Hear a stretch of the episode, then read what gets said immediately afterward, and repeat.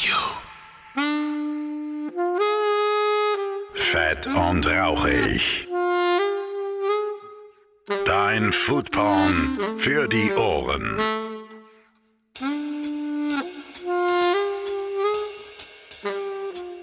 Und damit ein herzliches Willkommen zu einer neuen Ausgabe von Fett und Rauchig. Ich bin Phil Klausen und das ist der Podcast über Essen, Trinken, Genuss und allem, was mit der Gastro zu tun hat. Heute habe ich eine ganz besondere Folge für euch dabei. Wir leben ja aktuell in ziemlich chaotisch turbulenten Zeiten und man wünscht sich ein bisschen Eskapismus. Kulinarischen Eskapismus kann ich hier anbieten. Und nicht nur das, ich kann euch heute auch mitnehmen auch so einen kleinen Urlaub. So einen kleinen Urlaub im Kopf zumindest. Und deswegen würde ich euch empfehlen, ja, also ich spreche jetzt vorab eine Empfehlung aus, dass ihr es euch gemütlich macht, dass ihr euch mal ein bisschen zurücklehnt, ne, euch das hier einfach schön macht, euch was Schönes ins Glas schüttet, vielleicht auch etwas von meinem heutigen Gast, nämlich Jörg Geiger von der Manufaktur Jörg Geiger aus Baden-Württemberg. Denn dann lässt sich, glaube ich, diese Folge noch mehr ja, genießen. Also ich, ich empfehle euch das wirklich, ne? lehnt euch zurück. Vielleicht sitzt ihr auch ein bisschen in der Sonne, gerade auf einem Balkon, wenn ihr einen habt, oder auf der Terrasse, oder guckt ein bisschen raus in die Natur. Wegen mir fahrt ihr auch hin, legt euch in eine Wiese rein und, und hört einfach mal zu. Dieser Podcast es, es wäre wirklich schade, wenn ihr jetzt nebenbei putzt, ja. ich kenne das, das mache ich auch. Ja? Oder, keine Ahnung, irgendwas erledigt nebenbei, kochen oder sonst was. Nein, nein, bitte, für diese Folge nehmt ihr euch kurz Zeit. So lang ist sie nicht. Ja? Das kriegt ihr hin. Ihr denkt, ihr habt immer keine Zeit, ja, oder nicht die richtige Priorität dafür gerade. Nein, nein, nein, nein. Nehmt euch die mal. Ihr, ne, wir haben ja jetzt eh keine große Möglichkeit auf Urlaub. Jetzt ist die Gelegenheit gekommen, euch einen schönen kleinen Kurzurlaub in den Kopf rein zu projizieren. Also, wie gesagt, zurücklehnen, wenn ihr es noch nicht gemacht habt, richtet es alles so her, drückt kurz Pause, ich bin euch nicht böse. Und jetzt, jetzt geht's los. Ja? Wir fangen nämlich direkt damit an, dass ich eben nach Baden-Württemberg gefahren bin. Ja, das war auch für mich seit längerem mal wieder ein schöner Ausflug, ja, und ich äh, bin da runtergefahren nach Schlatt. Das liegt zwischen Stuttgart und Ulm, so genau in der Mitte, ehrlich gesagt. Ne? Das sind natürlich jetzt große Distanzen, aber irgendwo da, so genau in der Mitte, äh, liegt Schlatt ja, für mich wirkt es wie so ein kleiner versteckter Ort, weil die Natur da auch einfach so wunderschön ist. Ne? Die Straßen werden immer schlechter, die Natur wird immer schöner, habe ich auch im Podcast gesagt, aber so ist es. Man äh, kommt da in so eine Gegend, die so unberührt scheint irgendwie. Oder ja, so, so, so habe ich es zumindest empfunden, nachdem ich mehrere Stunden in einem LKW lang gefahren bin und mir ganz genau anschauen konnte, was sich der Grafiker denn da wohl gedacht hat bei dieser Verzierung dieser, äh, dieser Tür. Naja, und da konnte ich mir auch Gedanken machen, ähm, warum ich denn äh, zur Manufaktur Jörg Geige gefahren bin. Ich kannte nämlich die Produkte schon ein bisschen. Ich bin zum ersten Mal nämlich in Berührung gekommen mit dem Ganzen über das Thema Prisecco. Also vielleicht kennt der ein oder andere Hörer das auch schon, das ganze Thema. Das sind im Endeffekt ja Prosecco-artige ähm, Getränke sind aber ohne Alkohol und äh, ich bin jemand, der auch einfach mal gerne keinen Alkohol trinkt und immer wieder äh, auf der Suche nach leckeren Alternativen war und das habe ich da gefunden hat mir der gute Mann in der K&U Weinhalle in Nürnberg empfohlen und ich habe es mit nach Hause genommen und hatte damit direkt Spaß. Und so war ich quasi schon Fan, als ich äh, die Möglichkeit bekommen habe, äh, nämlich über den Monday Wine Talk, wie ich in der letzten Folge schon gesagt habe, vom lieben Da Capo, mich dann sozusagen mal anzumelden für einen Podcast äh, in der Manufaktur. Und ich war ganz aus dem Häuschen. Ich bin hingefahren und war total happy, äh, dass ich jetzt da gleich äh, ein bisschen so eine kleine, kleine Werksführung bekommen habe und mir das alles ein bisschen anschauen konnte. Also ich, ich, äh, ich kam an an. Die Sonne schien, es war ein wunderschöner, wunderschöner Tag. Und ich wurde äh, begrüßt von der lieben Anna, die hat mich rumgeführt, hat mir ein bisschen was gezeigt, hat mich ein bisschen was probieren lassen. Und ähm, ich war schon super gut in the mood, sozusagen. Und ähm, dann kam der Chef, der äh, Jörg Geiger, auch zu mir, hat mir auch noch mal ein bisschen was gezeigt. Die haben da ja echt tolle Sachen rumstehen, ne? So alte Bücher stehen da und, und wenn man dann mal so äh, sich da ein bisschen umguckt und dann äh, auch in diesen, diesen äh, Keller runtergeht und sich die, die Fässer alles anschaut, angeschaut. Ich habe euch Bilder angehängt äh, in meinem Instagram-Post. Könnt ihr euch gerne alles angucken. Sieht wunderschön aus da. Und dann sind wir äh, relativ zügig in ja, die, die, den Berg gefahren, in die, in die Streuobstwiese. Und wir sind über die ähm, ja, verschiedenen Felder geschlendert, durch die Bäume. Wir haben uns Kräuter angesehen, die da wild wachsen und so weiter. Das, das hört ihr jetzt auch alles gleich, denn äh, dieses Interview beginnt eben tatsächlich inmitten der Natur inmitten der Streuobstwiese. Und ähm, wie gesagt, hört aufmerksam zu, Der gute Mann hat euch viel zu erzählen, der weiß verdammt viel. Er ruft das auch alles ab jetzt in diesem Podcast. Danach sind wir zurück in die Manufaktur gefahren haben uns äh, noch ein bisschen die Produkte genauer angeguckt, beziehungsweise ich habe es mir erzählen lassen. Ich habe die ein oder andere interessante Frage gestellt, nämlich ob es vielleicht auch mal ein Produkt für Cheeseburger gibt. Das würde mich persönlich nämlich interessieren. Die Antwort darauf bekommt ihr dann in diesem äh, tollen Interview. Und wie gesagt, hört aufmerksam zu, öffnet euch diesem Thema und ihr werdet jetzt gleich ein richtig, ja, es ist wie Urlaub, wirklich. Also ihr werdet so einen kleinen Kurzurlaub für den Kopf jetzt bekommen. Und ich hoffe wirklich, ihr nehmt ordentlich was mit aus dieser ganzen Sache. Zum Beispiel ein bisschen, wie man mit der Natur umgehen sollte und äh, ja. Und wenn es auch nur ein bisschen Entspannung ist, die ihr jetzt bekommt, oder euch interessiert das Thema so richtig brennend, so wie es mich jetzt interessiert habt, und ihr kriegt jetzt gleich einen richtig, richtig spannenden Vortrag über alles, was eben mit dem Thema Streuobstwiese, Birnen, Äpfel und der Weiterverarbeitung dieser Produkte zu tun hat. Also viel, viel Spaß. Los geht's.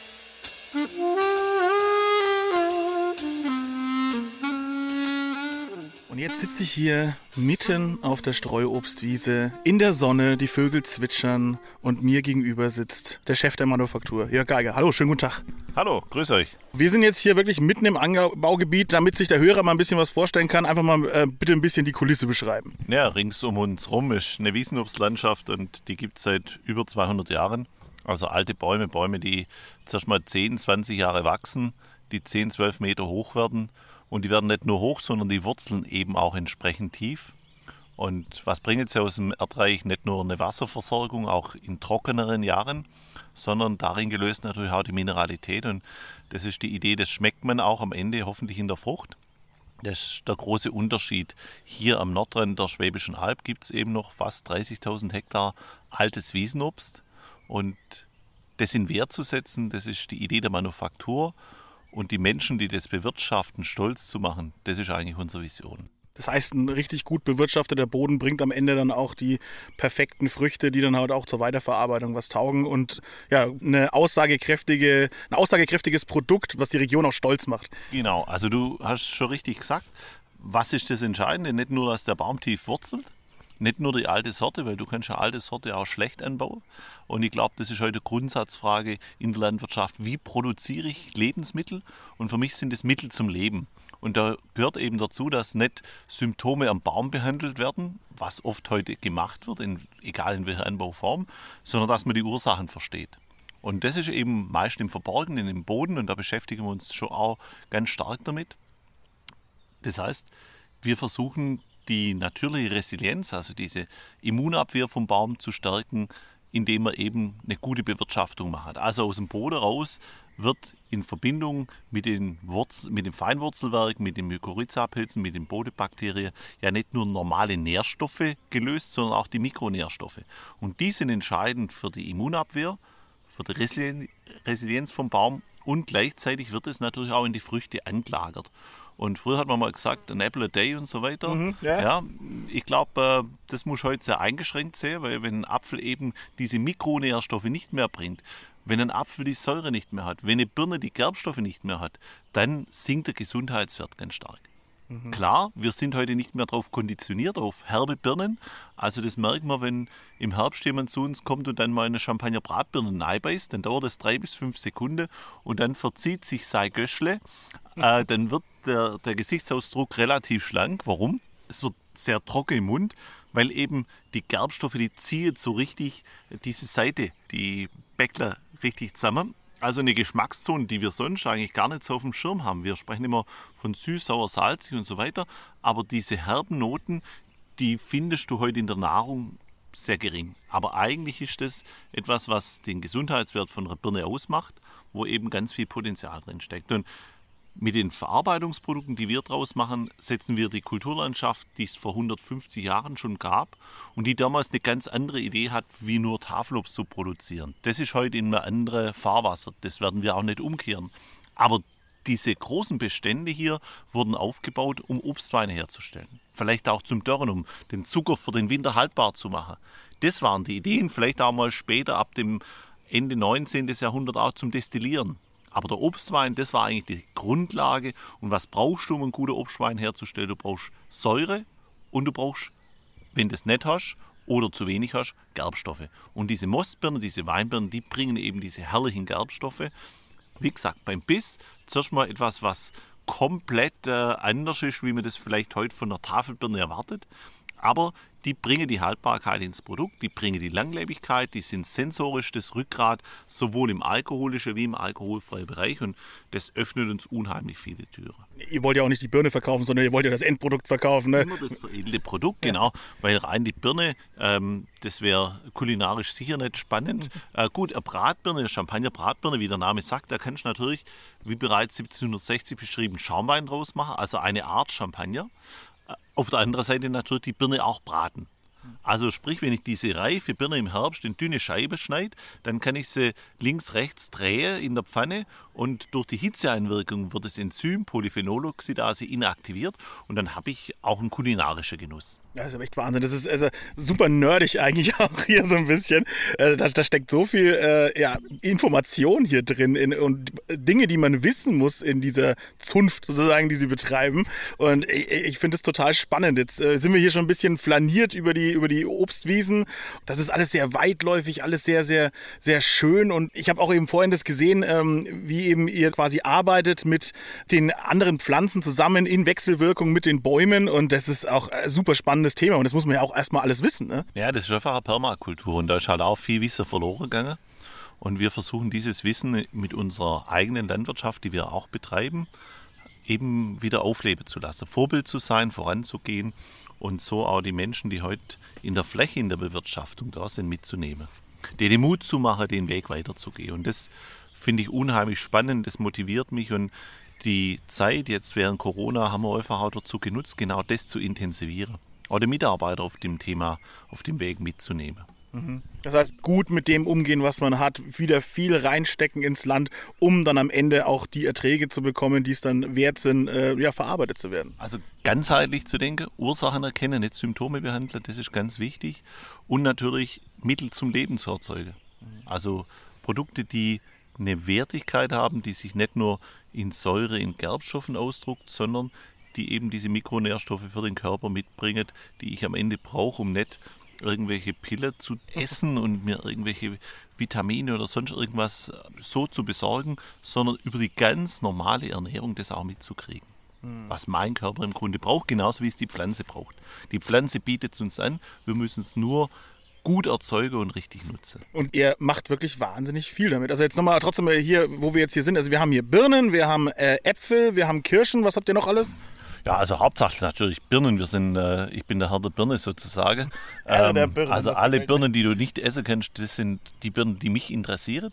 Wir haben äh, im eigenen Anbau rund 30 Sorten. Verarbeiten tun wir so um die 70 Sorten.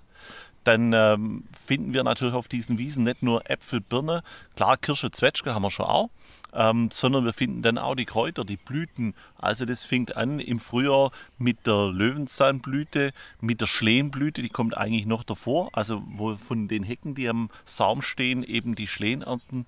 Jetzt morgen, übermorgen ist das Thema Holunder natürlich, klar, das ist äh, präsent.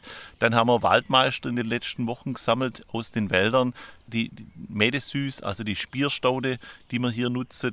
Ja, wir sind durch ein Minzfeld gelaufen vorhin auch. Ja. durch, das, äh, durch die wilde Minze gelaufen, wo du auf ein paar hundert Quadratmeter eben in diesem Feuchtbiotop, was es da noch gibt, weil man es eben nicht trockengelegt hat, sondern als Rückzugsraum für die Natur gelassen hat, wo wir eben ganz natürlich diesen Aufwuchs von Minze haben, was wir zweimal im Jahr nutzen und was man zum Beispiel in unserem Rosenzauber mitverwendet.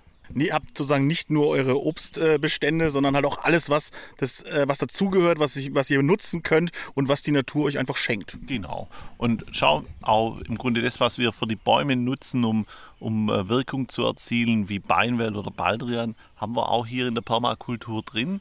Also einmal, um dem Baum direkt zu helfen und gleichzeitig aber auch, um einen Auszug zu machen, was man vielleicht dann wieder auf die Blätter bringt. Oder Brennnessel. Also viele sagen, oh Gott, die Brennnessel, die sind, äh, das ist unnütz. Ne? Aus Brennnessel kannst du natürlich auch ein Präparat herstellen, einen Auszug herstellen.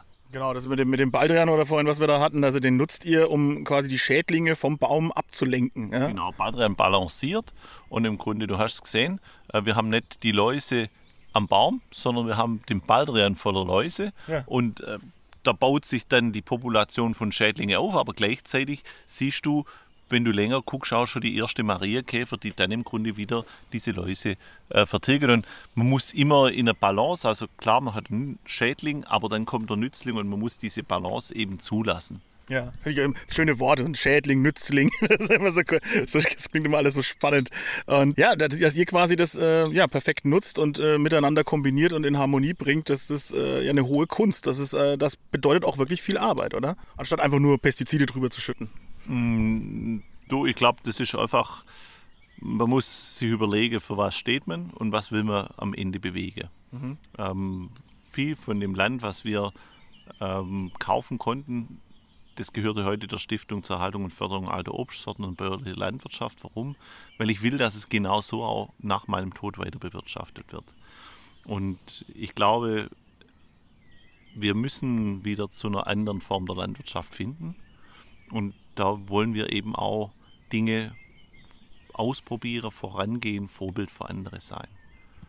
Viele können das nicht, weil sie klar von dem, was sie heute erzeugen, leben wir nutzen, wenn wir einen Gewinn machen, den dazu, um Projekte, die aus meiner Sicht für die Zukunft sind, heute anzuschieben. Weil klar, die Bäume, die ich jetzt heute pflanzt habe, von denen werde ich außer Arbeit nicht mehr viel haben, weil eben dieser Birnbaum, wenn der auf einer stark wachsenden Unterlage steht, dann wächst der zuerst mal 20 Jahre, dann hat der noch keine großen Erträge. Du siehst jetzt schon die ersten Birnle, ja. aber das ist in der Menge nicht viel. Ja, also der ist immer noch darauf konditioniert, von der Natur zuerst mal zu wachsen. Also seine Größe. Du musst dir vorstellen, die Bäume kommen aus waldartigen Landschaften und da geht es zuerst mal ums eigene Überleben. Also ich muss mich als Baum entwickeln, dass ich groß werde. Da gibt es jetzt unterschiedliche Strategien. Das siehst du an der Sorte. Die eine Sorte versucht gleich in die Breite zu gehen und so ihren Standraum zu verteidigen und da ziemlich dicht zu machen. Die hat also eher so einen quirligen Wuchs, wo im Grunde von unten nichts anderes durchkäme. Die andere versucht mit ihrer Mittelachse gleich in die Höhe zu schießen. Also alle Kraft nur auf diese Mittelachse zu verwenden und dann schnell in die Höhe zu kommen, eben dem Licht entgegen. Mhm. Und erst wenn sie diesen Standraum im Grunde ausgefüllt haben, erst dann fangen sie an, vom Wachsen ins Tragen. Also in dieses Generative, in dieses Vermehren, Vererben. Und auch hier wiederum trägt dieser Baum nicht jedes Jahr. Warum? Von der Natur aus ganz bewusst so gedacht. Natürlich macht er jedes Jahr Photosynthese mit seinen Blättern, also produziert Nährstoffe, lagert die aber wiederum in dieses ausgeprägte Wurzelsystem ein, um dann im Folgejahr oder erst in zwei Jahren einen riesig großen Ertrag zu haben, damit dann wahnsinnig viel Früchte da sind und dann eben Tiere von weit her kommen und viele von unseren Birnensorten, die ja diese Gerbstoffe haben, die sind zuerst mal so, wenn die vom Baum abfallen, dann haben die so viel Gerbstoffe, die mag kein Schaf, die mag kein Tier nehmen. Jetzt liegen viele Birnen unten und dann kommt dieser Effekt, den wir heute in der Manufaktur ja nachher nachahmen, dieses Reifen lassen, das Schwitzen lassen. Also was passiert? Die Birnen veratmen Sauerstoff, CO2 wird abgegeben und das Reifegas Ethylen wird frei. Und umso höher diese Konzentration von Ethylen, umso stärker sind die Enzyme aktiviert, die Reifung voranzubringen. Und dann hast du auf einmal ganz viele reife Früchte. Und das ist dann eben ein hoher Duft, der eben Tiere von weit her anlockt. Und so schafft es die eigene Art, sich relativ weit wieder über den Samen zu verbreiten. Das ist so von der Natur vorgedacht, das muss man eben erkennen. Das heißt, wir haben auch nie jedes Jahr die gleichen Erträge. Wir ähm, erleben jedes Jahr anders. Jedes Jahr hat andere Herausforderungen, sei es klimatisch, sei es von der Menge. Ähm, und das ist aber auch das Spannende. Wenn du unser Sortiment anschaust, ich weiß gar nicht, wie viele Produkte. Wahrscheinlich haben wir an die 100, keine Ahnung. Es, es ist, äh, den Überblick zu behalten ist schwierig. Wir tauchen dann später noch mal etwas ein, ja, aber das ist schon echt viel. Aber ja. Äh, schlussendlich ist die Natur, die den Takt vorgibt. Ich muss auch nicht jedes Produkt jedes Jahr machen, sondern da gucken wir einfach, was passt vom Jahr. Klar, im alkoholfreien Bereich, da machen fast jede, jedes Produkt, aber gerade im Bereich Süßweine, Destillate, das sind einfach Dinge, da nehmen wir uns die passendsten Jahre raus. Also so ein Baum ist ja auch eigentlich auch wie eine Person. Ja? Bäume haben ja auch Charakter, die machen ja auch ein bisschen manchmal, was sie wollen. Ja? Es gibt diese wunderbare Geschichte, die mein Kollege Fabio mir erzählt hat, ähm, über den Birnbaum in, im äh, Garten seines Opas. Der hat einfach zehn Jahre lang jetzt nichts mehr getragen, keine Früchte mehr getragen. Und dann hat der Opa gesagt, ich habe keinen Bock mehr auf den Baum, der kommt jetzt weg. Der ist, das reicht mir jetzt mit diesem Birnbaum, der ist, der ist tot, da ist irgendwas im Eimer, der kommt weg, wir sägen den ab. Und eine Woche später hat das Ding angefangen zu blühen und ist seitdem jedes Jahr randvoll mit Birnen und streckt ihm den Mittelfinger entgegen. Das ist Wahnsinn. Dieser, dieser Baum ist unglaublich. Das machen hier bestimmt auch mal einige Bäume, oder? Ja, also ich habe äh, noch kaum einem die Todesstrafe angedroht. Von daher, ich versuche solche radikale Maßnahmen eher zu verhindern. Aber ich hoffe, die anderen Birnbäume haben mich jetzt nicht gehört. Es tut mir leid, ja, ich wollte nichts Ich, ich versuche immer die Ursache und ich versuche es wirklich auf, ähm, auf eine rationale Ebene runterzubrechen, die ich verstehen kann. Ähm, es gibt schon Dinge, da, da steige ich dann auch vorher aus. ja, ja machen, wir, einfach, mal drohen, dann geht's schon. Sehr gut. Ähm, ja, nee, wie gesagt, wir, ich habe schon gesagt, wir gehen jetzt dann äh, nochmal zurück in die äh, Manufaktur und gucken uns die Produkte auf jeden Fall an. Ich kann nur jedem wirklich erstmal jetzt hier empfehlen, ähm, hier mal herzukommen in dieses, in dieses wunderschöne Gebiet. Ja. Man kann das, habe ich gehört, online buchen. Ja. Genau, also am Wochenende immer Freitag, Samstag, Sonntag könnt ihr bei uns ein Picknick vorab buchen. Das würde ich eigentlich euch empfehlen weil das ist die schönste Art, das so ein bisschen individuell, auch im eigenen Zeittakt im Grunde zu erleben. Man bucht online, man kommt dann zu uns, kriegt dann klar den Geländeplan, seine Tischnummer, muss ja heute alles registriert sein in Zeiten von Corona. Aber hier draußen gibt es eben genügend Platz, jeder hat seinen eigenen Tisch. Der Picknickkorb ist schon aufgedeckt und mit der App kann man dann eben auch ein bisschen das Erleben des Hintergründige. Oder was es auch gibt, äh, sehr beliebt sind die Sonntagsführungen, wo man dann mit mir so gut drei Stunden über die Wiesen rennt oder auch durch die Manufaktur. Da sind dann acht Gänge dabei und ganz, ganz viel Information. Also ich denke, um halb sechs abends bist du dann ziemlich platt, wenn du heimfährst und äh, das glaube ich, ja. Macht Spaß. ja, das ist auch schön. Aber da sieht man doch auch wieder, wie viel Liebe und Leidenschaft ihr hier reinsteckt. Dass ihr einfach, ne, dass, dass ihr Führungen anbietet, dass ihr hier überall so Tafeln aufgestellt habt. Das Picknick übrigens kann ich jetzt schon mal aus eigener äh, Nase sozusagen sagen, aus eigenem Geschmack. War sehr lecker, hat mir sehr gut geschmeckt. Ja, bloß wir haben zu wenig getrunken, weißt du? Ja. Das sind normalerweise viel mehr Flaschen dabei. Wir trinken jetzt. Stimmt, wir trinken gerade was, ja, genau. Einen schwäbischen Cider aus der 033 Longneck Flasche. Aber klar, der Cider hat halt auch diesen Vorteil, Cider deshalb, weil er aus Apfel und Birne ist. Und das war eben vor 150 Jahren auch schon so beschrieben, weil eben in Württemberg die Birnen wachsen, die bringen diese Gerbstoffe, was ansonsten beim Cidre eben oft ähm, der Apfel bringen muss. Also in den meisten Teilen von Frankreich wachsen eben keine Birnen, nur im Bereich von Donfront. Da findest du die Birne, die dort aber entweder zum Brand genommen wird oder als Poiré ausgebaut, also als leichter Birnenschaumwein präsentiert ist.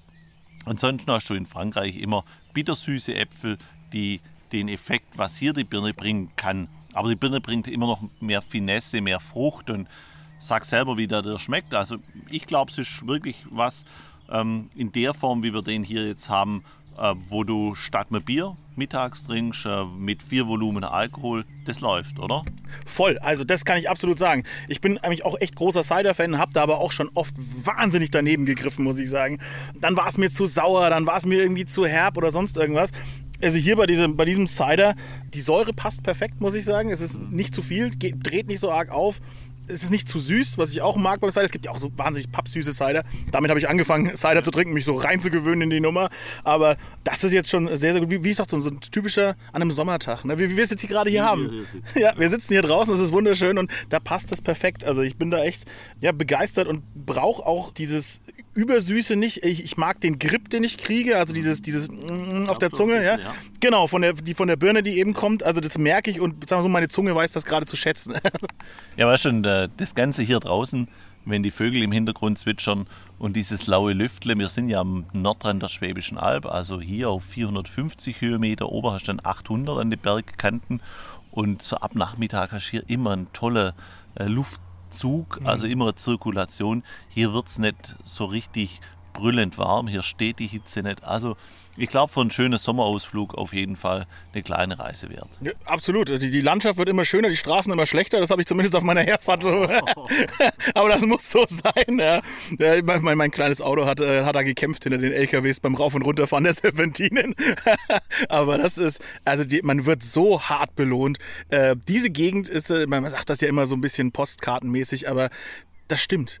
Das stimmt hier wirklich. Hier lohnt es sich, ein Postkartenmotiv auf jeden Fall zu machen.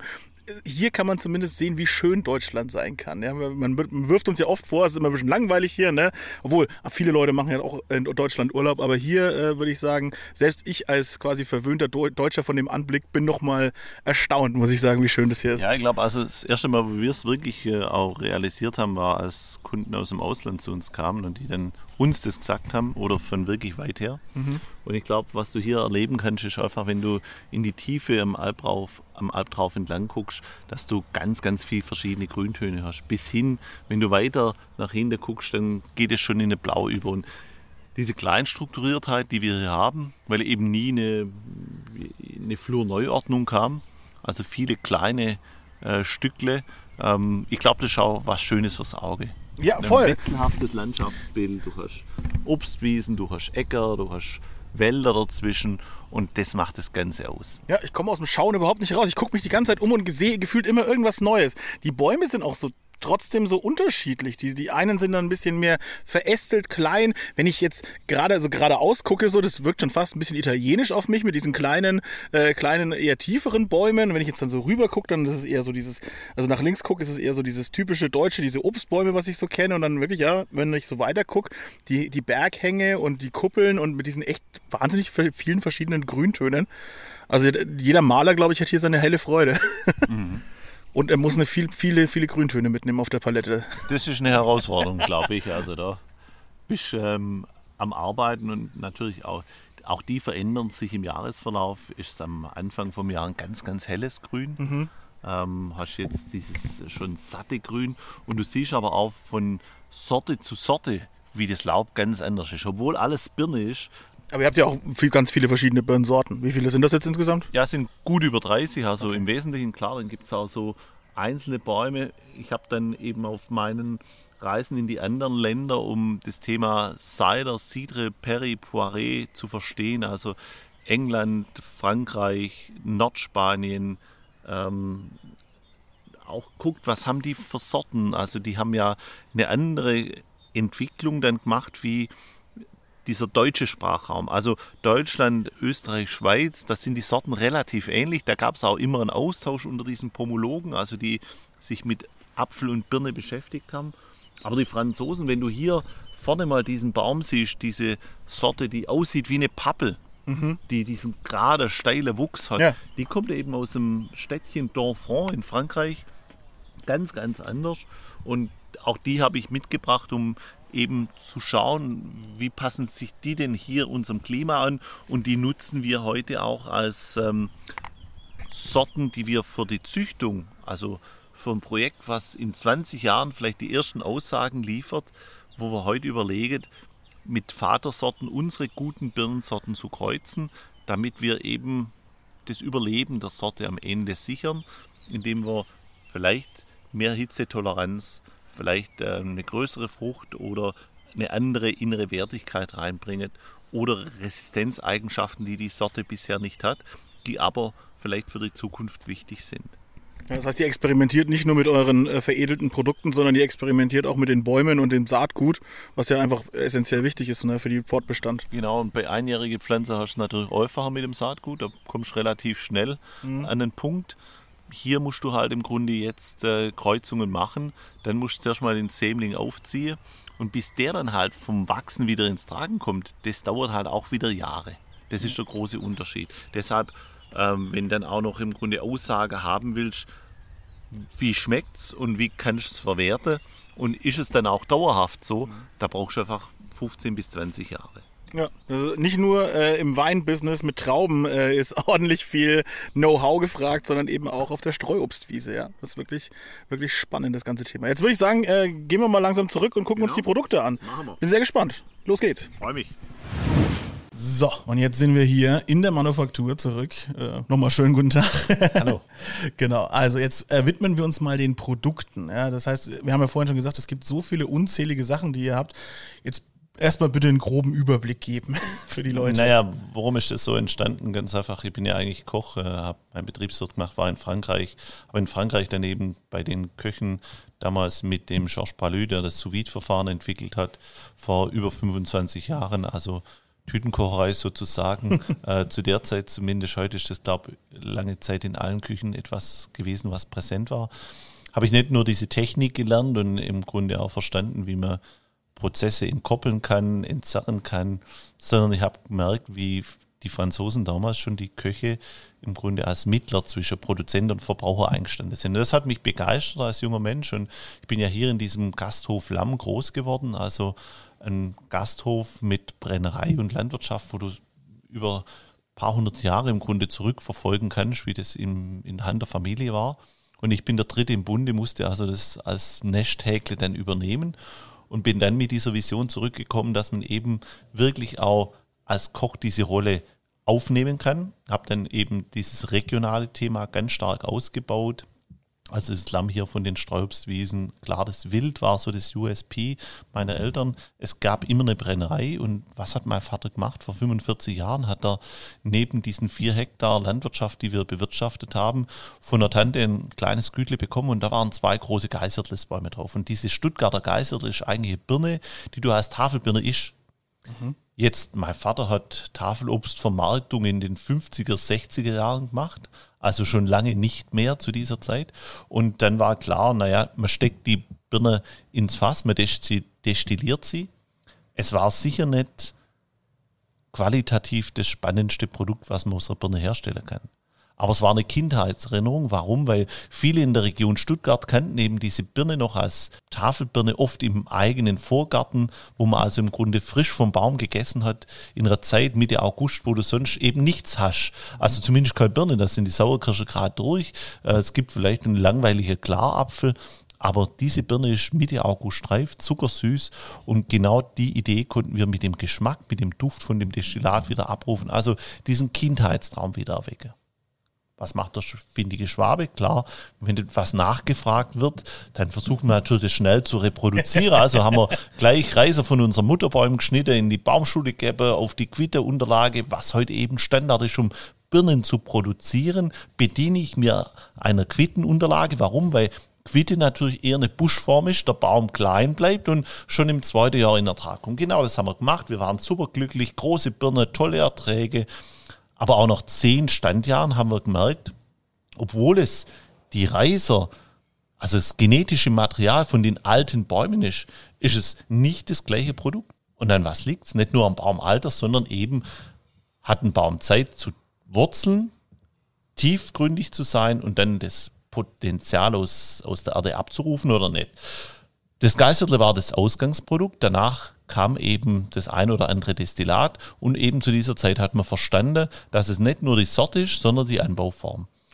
Als ich dann hier im Haus war, nach dem ersten Aufbau in der Gastronomie, kam dann eben die Beschäftigung, was kann man denn sonst noch machen, außer, außer Destillat, weil klar, das ist immer das Ende von einem guten Essen vielleicht, aber was ist der Start? Und da gab es eben vor über 200 Jahren schon die Herstellung von Schaumwein aus der Champagner-Bratbirne urkundlich beschrieben, bereits 1760, 1797 kriegt sie ihren Namen, Champagner Weinbirne.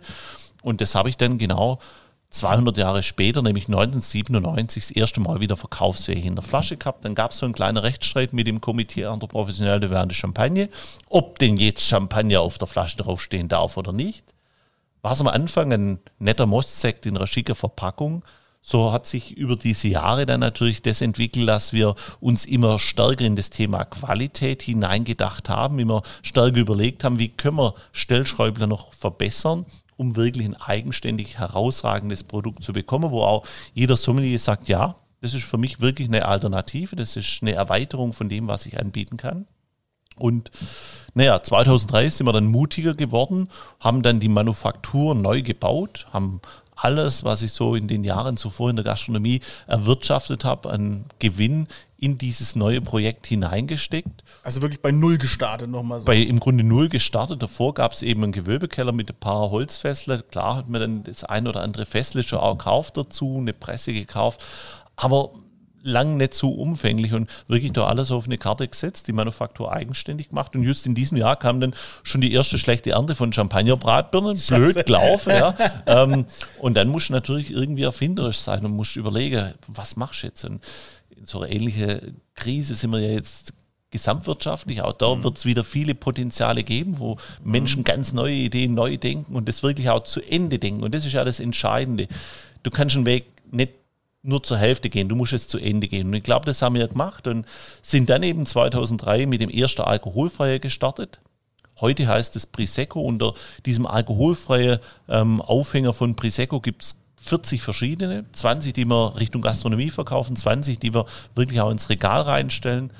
Aber natürlich die Liebe, die Leidenschaft ist immer auch beim Vergorenen geblieben. Also bei dieser Vielzahl von Schaumweinen, angefangen von dem Birnenschaumwein hergestellt aus der Obstsorte Champagnerbratbirne in den Cuvées, Naturherb, Extrabrüt, Brüt, trocken, halbtrocken, über andere Birnen- und Apfelsorten, die eben viel Gerbstoffe oder viel Säure bringen, die sich auch für die traditionelle Flaschengärung eignen. All die Schaumweine sind ein bisschen komplexer, ein bisschen anspruchsvoller. Also da musst du auch ein bisschen Zeit nehmen, das zu genießen, dich darauf einzulassen. Auf der anderen Seite, denke ich, gibt es aber aus unserer Natur auch Dinge, naja, die kannst du in einer kombinierter Form, also nicht als einzelne Sorte, sondern mehrere Sorten zusammengebracht, als Produkt, was vielleicht auch einfacher verständlich ist, bringen. Und das ist so Craft Cider als Überschrift, also ob du den schwäbischen Cider in Müld, in Brüt hast oder ein Poiré Artisan, also das Ganze aus der Birne raus äh, in einer sehr süße Form wie unser Cuvée von Weinbirnen oder dann das Ganze auch in einer abgefahrenen Form mit Birne, Molke und Himbeere, wo dann wirklich warm vergoren ist, wo du sie, dieses, dieses Zündpulver ein bisschen in der Nase riechst. Egal, da gibt es ganz, ganz viele vers verschiedene Spielarten und das liebe ich und schlussendlich, warum so viel? Weil die Natur uns immer andere Aufgaben gibt. Jedes Jahr läuft anders. Du hast ein Jahr, wo du eben eine frühe Ernte hast, wo du viel Säure hast, ein Jahr, wo du keine Gerbstoffe hast, das nächste Jahr halt wieder viel Gerbstoffe. Du hast ein Jahr mit einer hohen Trockenheit, dann kommen so Sachen wie ein Kirschport. Also weil dir die Kirsche so auf dem Baum drauf trocknet, dass eben der Stein sich gar nicht mehr lösen lässt vor der Destillation, und das wäre für uns immer die Voraussetzung, wenn wir etwas destillieren, dann lassen wir zwar die ganze Frucht vergehren, um Zucker in Alkohol und diese Vielfalt von Aromen aufzubauen, aber was wir eben nicht wollen, ist äh, mit dem Stein oder mit dem Kern oder mit dem Stiel zu destillieren. Das bringt Komponenten in das Destillat hinein, die da nicht aus meiner Sicht hineingehören. Also passieren ging nicht mehr. Also musst du überlegen, was machst du jetzt mit diesen hochreifen Kirschen? Und klar, Süßwein ähm, haben wir in Deutschland eigentlich gar keine Tradition, auch wenig Verständnis vielleicht. Was dafür. ich schade finde, ich bin großer Süßwein-Fan. Ja. ja, aber vielleicht ändert sich das auch mit der Zeit. Mhm. Ähm, und klar, Italien, Frankreich, Spanien, das sind da die großen Vorbilder. Wir haben uns in dem Fall wirklich für die Herstellung nach dem Portweinverfahren entschieden. Also wir lassen die Kirschen angären bis auf einen Alkohol von ungefähr drei Volumen Alkohol. Dadurch entwickelt sich diese Vielfalt von Gäraromen. Gleichzeitig habe ich aber immer noch diese präsente, frische Frucht, diese hochreife Frucht. Und durch die Zugabe von meinem Brand aus der Frucht natürlich, nicht aus billigem Industriealkohol, könnte man auch machen, scheidet bei uns natürlich aus. Also ich nehme den Kirschbrand und gieße den im Grunde auf diesen angärenden Ansatz drauf erhöhe dann den Alkohol von 3 auf 22 Volumen, warte dann eine gewisse Zeit. Die Hefe hört natürlich sofort auf mit ihrer Tätigkeit. Ich fixiere diese Gäraromen, ich fixiere diese Fülle von äh, Aromen. Danach gehe ich über die Presse und dann kommt eine Reifung mindestens drei Jahre in Holzfässern. Für die Kirsche nehmen wir Banyulsfässer, weil diese frisch entleerte Fässer aus dem Süden von Frankreich, die bringen uns den Duft von Schokolade und Feige. Und ich finde, das passt richtig gut zu dieser Kirsche, die schon auch nicht nur eine Süße zeigt, sondern vielleicht auch einfach diese schöne, angenehme Bitternoten. Also das jetzt zur richtig äh, bitteren, dunklen Schokolade herrlich. Dann machen wir auch nach diesem Verfahren einen Birneport also ein Süßwein aus der Birne. Das wäre jetzt was, wo man zum Blauschimmelkäse kombinieren mhm. kann. Mit dieser opulenten Süße greift in Akazienholz und in gebrauchte Sauternfässer. Mhm. Oder zum richtig alt gereiften Bergkäse, also so über 24 Monate, herrlich. Da kannst du wirklich dieses kleine Schlückle nehmen und den Käse und das ist eine Harmonie für sich. Das heißt, ihr versucht wirklich, also erstmal natürlich diese, diese Harmonie mit der Natur, was wir jetzt schon gerade haben. Ja. Das heißt, was ihr in dem Jahr bekommt, da bastelt ihr was draus und nehmt, was ihr bekommt.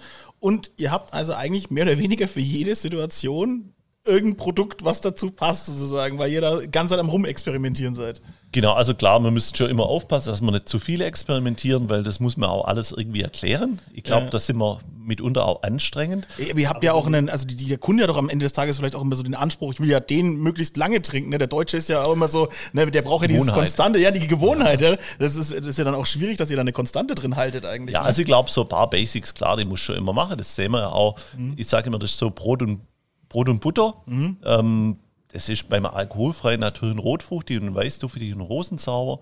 Ähm, das ist ein Cider in der 033 Flasche.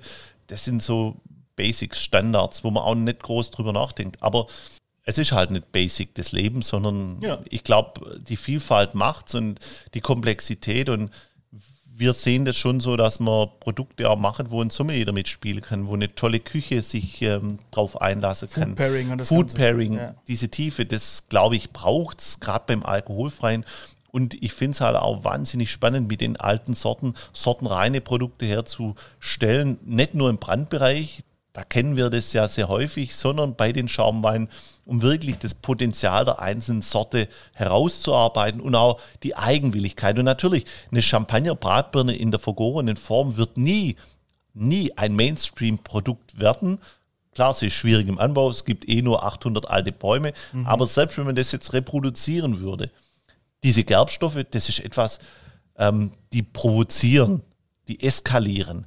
Also wenn wir eine Führung bei uns im Haus machen und in den Schaumweinkeller hinuntersteigen, dann ist das erste nie eine Champagner-Bratbirne. Dann ist es entweder im Sommer ein Apfelschaumwein oder es ist eine Karherbirne, die natürlich die Birne in ihrer netten Form zeigt, mit einer geringen Restsüße, aber eben noch nicht die Herausforderung von Gerbstoffen im Mund offenbart bevor das kommt, da musst du eigentlich jeden darauf vorbereiten und sagen, jetzt löst es euch mal von dieser süßen Birne, die ihr als Tafelbirne kennt. Denkt an einen Rotwein, der eben auch Gerbstoffe bringt. Und jetzt kommt diese Kombination aus Gerbstoffe vom Rotwein und Birne, aber in einer Form, wo die Birne eben zehnmal mehr Gerbstoffe in ihrer rohen Form bringt, wie eine durchschnittliche Traube, also eine rote Traube. Mhm. Und das ist eine echte Herausforderung für die, für die Menschen, für den Genießer und das spaltet. Aber das darf es auch sein. Und äh, diese Freiheit nehmen wir uns, einfach Produkte zu machen, wo man gar nicht fragt, ähm, wie groß ist jetzt da der Markt oder was ist da der Umsatz oder die Wirtschaftlichkeit. Das sind Produkte, die machen mir Spaß. Die zeigen, was ein Potenzial in der Natur drinsteckt. Und das finde ich das Schöne. Und die gehen vielleicht auch mal über die Grenze hinaus. Aber das finde ich überhaupt nicht schlimm. Äh, und ich bin niemand böse, wenn er am Ende sagt, nee, ähm, bei mir ist jetzt äh, der Groschen nicht gefallen. Ich sage immer, Champagnerbratbirne ist Liebe auf den zweiten Blick. Oder da muss das Schublädle, wo Birne und Gerbstoffe im Kopf Platz hat, das muss erstmal aufgehen. Aber bei manchen klemmt das Schublädle lebenslang. Kein Problem. Kein Problem, ja. Ich habe vorhin auch echt schon wieder abgefahrene Sachen bei euch probieren können. Also von diese, diese, diese Jagdbirne zum Beispiel oder auch diese schöne Kombination vorhin, wo dann einfach Essig drin war und Staudensellerie. Und wo man halt im ersten Moment sagt, was hat es da zum Teufel nochmal verloren? Aber ich, wenn man eben offen ist, und ich, ich habe das jetzt probieren dürfen, das war diese, diese Stillreihe, ne, wo dann kein, keine Blubbeln drin sind, ne, wie man so schön sagt, sondern einfach, äh, einfach nur ein schöner Begleiter, schon fast saftartig dahergekommen ist. Und ich fand es so Wahnsinn. Ich fand es so geil. Ich habe mir das direkt vorgestellt, wozu kann man das dazu machen, was kann man damit essen und wo, wo kann man da als, das als Gegenspieler einsetzen oder als Unterstützer. Das ist total geil. Also weißt du, Menschen wie du, die faszinieren mich ja schlussendlich. Und das sind auch viele Sommeliers und Köche, die genauso drauf sind. Und das ist das, was uns ja auch vorangebracht hat. Mhm. Menschen, die auch sagen, wie du auch, guck mal, probier das mal mit diesem Rauch oder probier mal mit Blauschimmel. Das ist schon etwas, das habe ich jetzt abgespeichert, das braucht jetzt seine Zeit. Ich verändere die Manufaktur. Irgendwann werde ich dich mal anrufen und sagen, pass mal auf, ich habe da was, würdest mal probieren. Ich komme sofort. Und, und, und, so, und so sind diese Vielzahl von Produkten auch gerade in den stille Bereichen entstanden. Und irgendwann war mal ein Sommelier aus München vom Königshof, der Herr Thüriot bei mir, und der hatte dann, das sollte eigentlich die Nummer 24 wäre, durfte er am Tank probieren und die hat eben noch nicht geprickelt. Weil mhm. klar, Prosecco heißt ja prickelt wie Sekt ohne Alkohol. Mhm, mhm. und äh, das war der Ausgangspunkt. Und äh, es, man hat davor immer so ein bisschen gespielt, wenn man gesagt hat, naja, das soll jetzt eher Essensbegleiter sein. Klar, weniger Kohlensäure, weniger prickeln, Ruhe.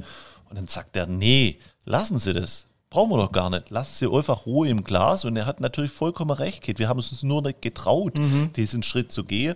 Heute heißt diese Serie Inspiration, also inspiriert nicht nur vom Sommelier, sondern von Weinstilen, also wo man so diese Grobrichtungen aufgreifen. Das hat dann mal mit der Inspiration 4.0, also was die Industrie kann, können wir auch. 4.0, wir sind heute schon bei 4.7 mhm. äh, angelangt. Also gibt es acht verschiedene Stille und die sind halt als reine Essensbegleiter gemacht. Stille, kein Prickeln.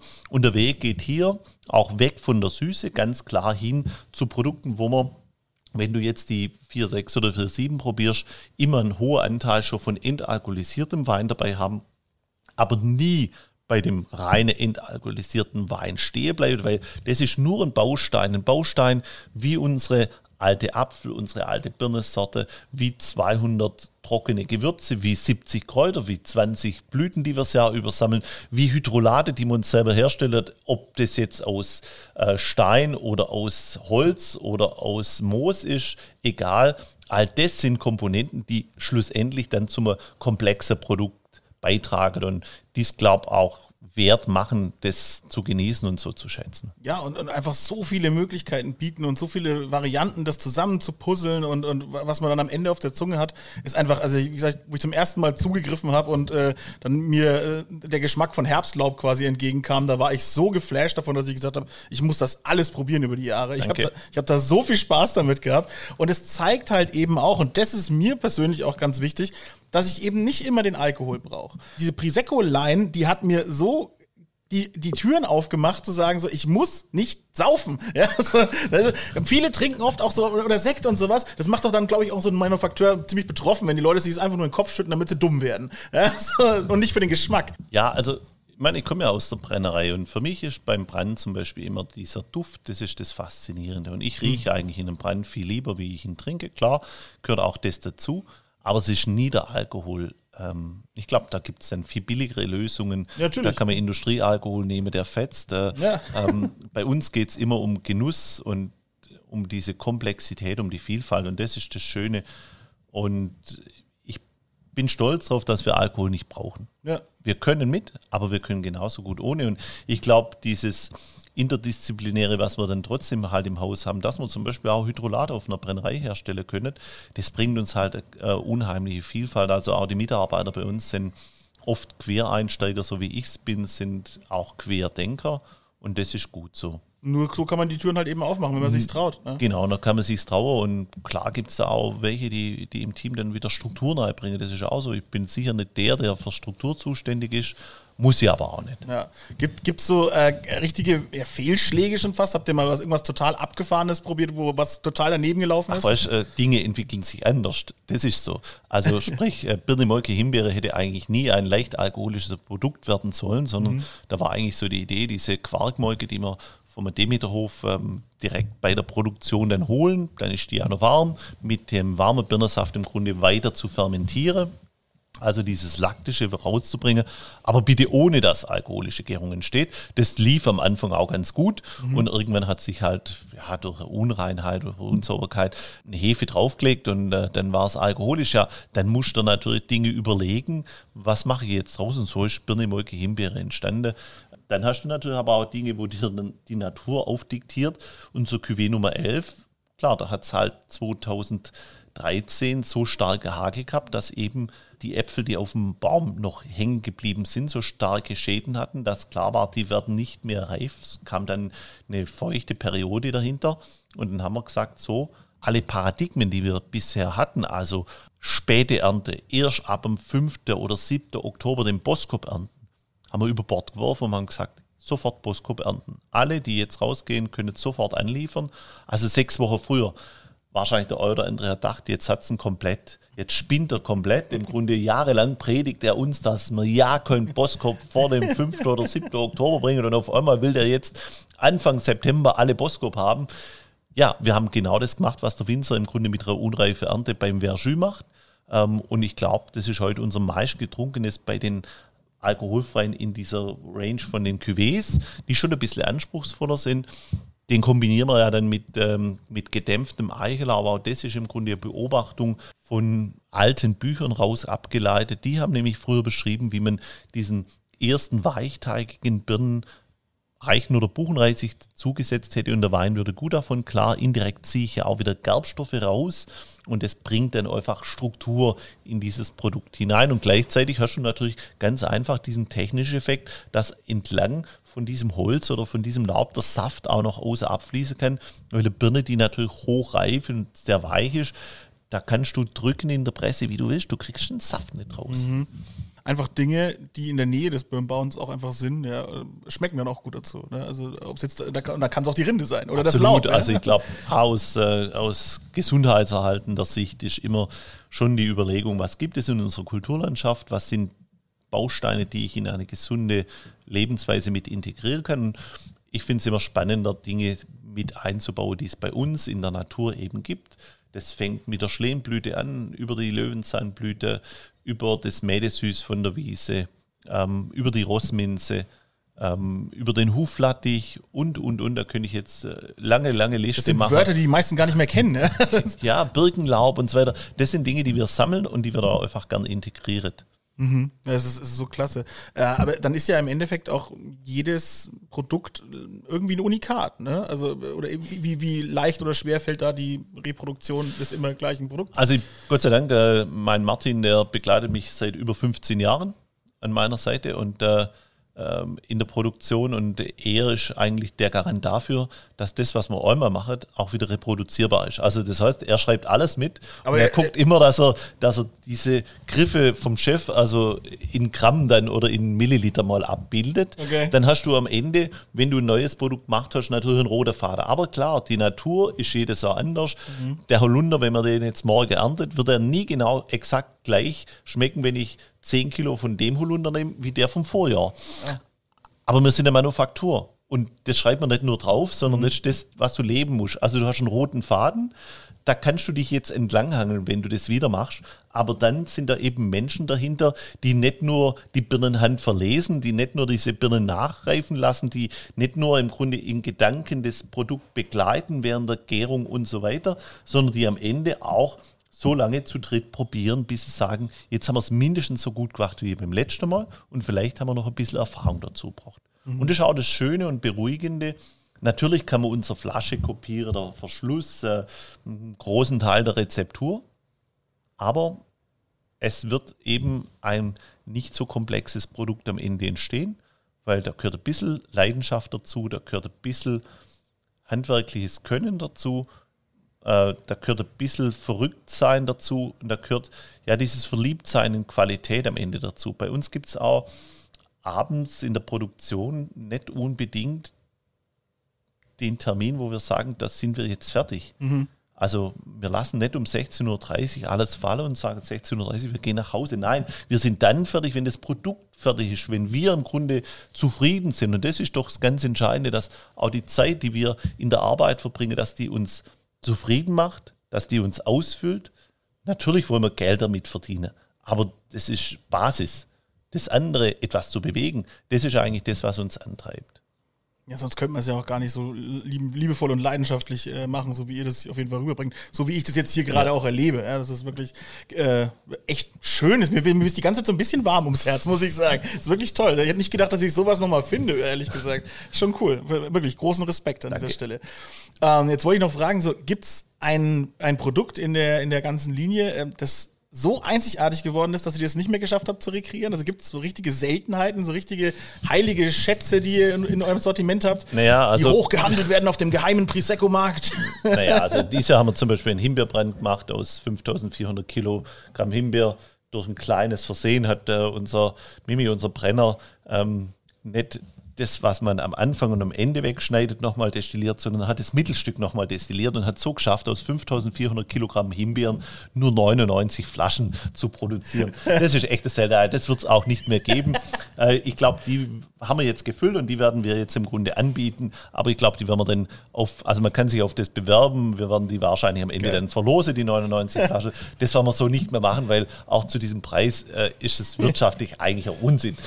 Aber ja, ich werde mir wahrscheinlich ein paar zurückbehalten. Ich glaube, das ist dann auch eine schöne Erinnerung für später. Und auf der anderen Seite hast du natürlich Dinge wie ein Eisapfel. Ja, da muss halt die Natur mitspielen. Mhm. Und ähm, früher Frost, drei, vier Wochen Frost ist bei uns jetzt im Herbst nicht so häufig. Also 2007, 2009 ist das, äh, hat es funktioniert.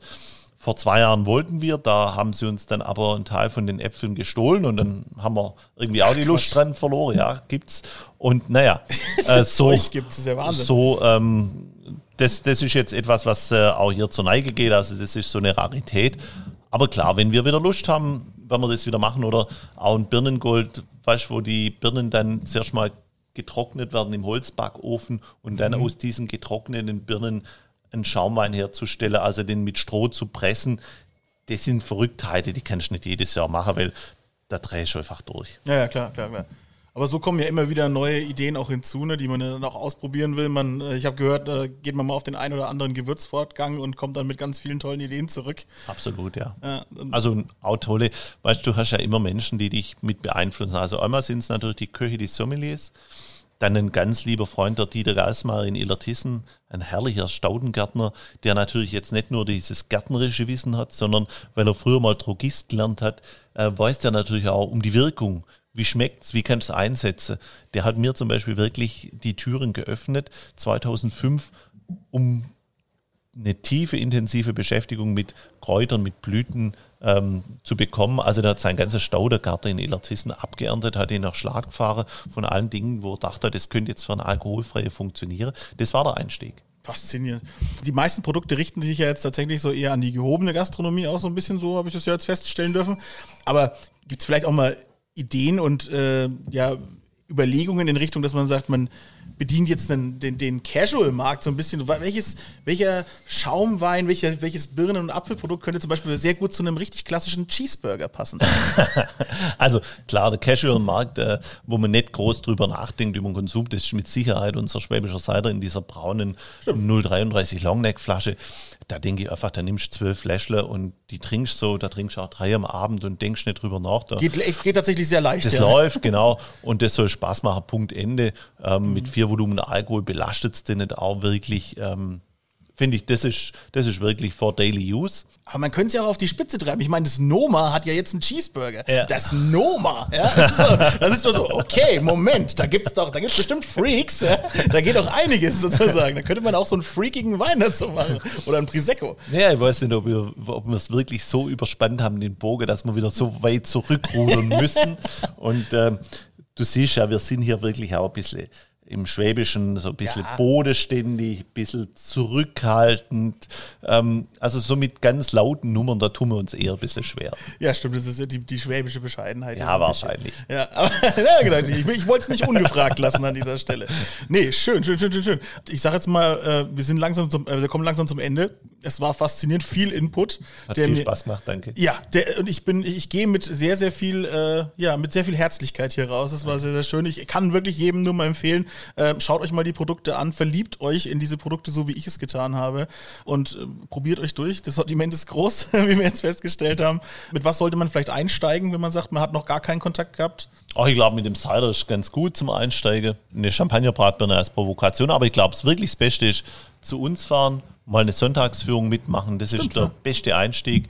Äh, da gibt es vielleicht noch einige Plätze, weil wir noch ein paar Termine aufgrund von Corona nachgelegt haben in diesem Jahr.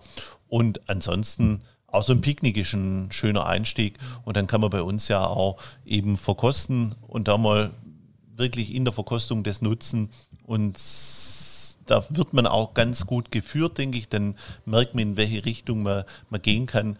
Das ist das Schönste, was man eigentlich machen kann. Ansonsten gibt es auch ein paar tolle Probierpakete, die man sich online, bestellen kann. Genau. Einfach mal mutig sein, liebe Leute da draußen, und dann äh, wird schon klappen.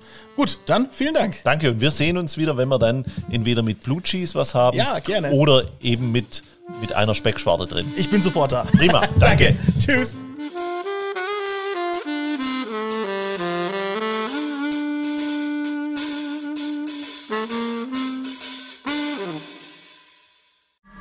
Alle Podcasts jetzt auf podyou.de, deine neue Podcast-Plattform. Podyou.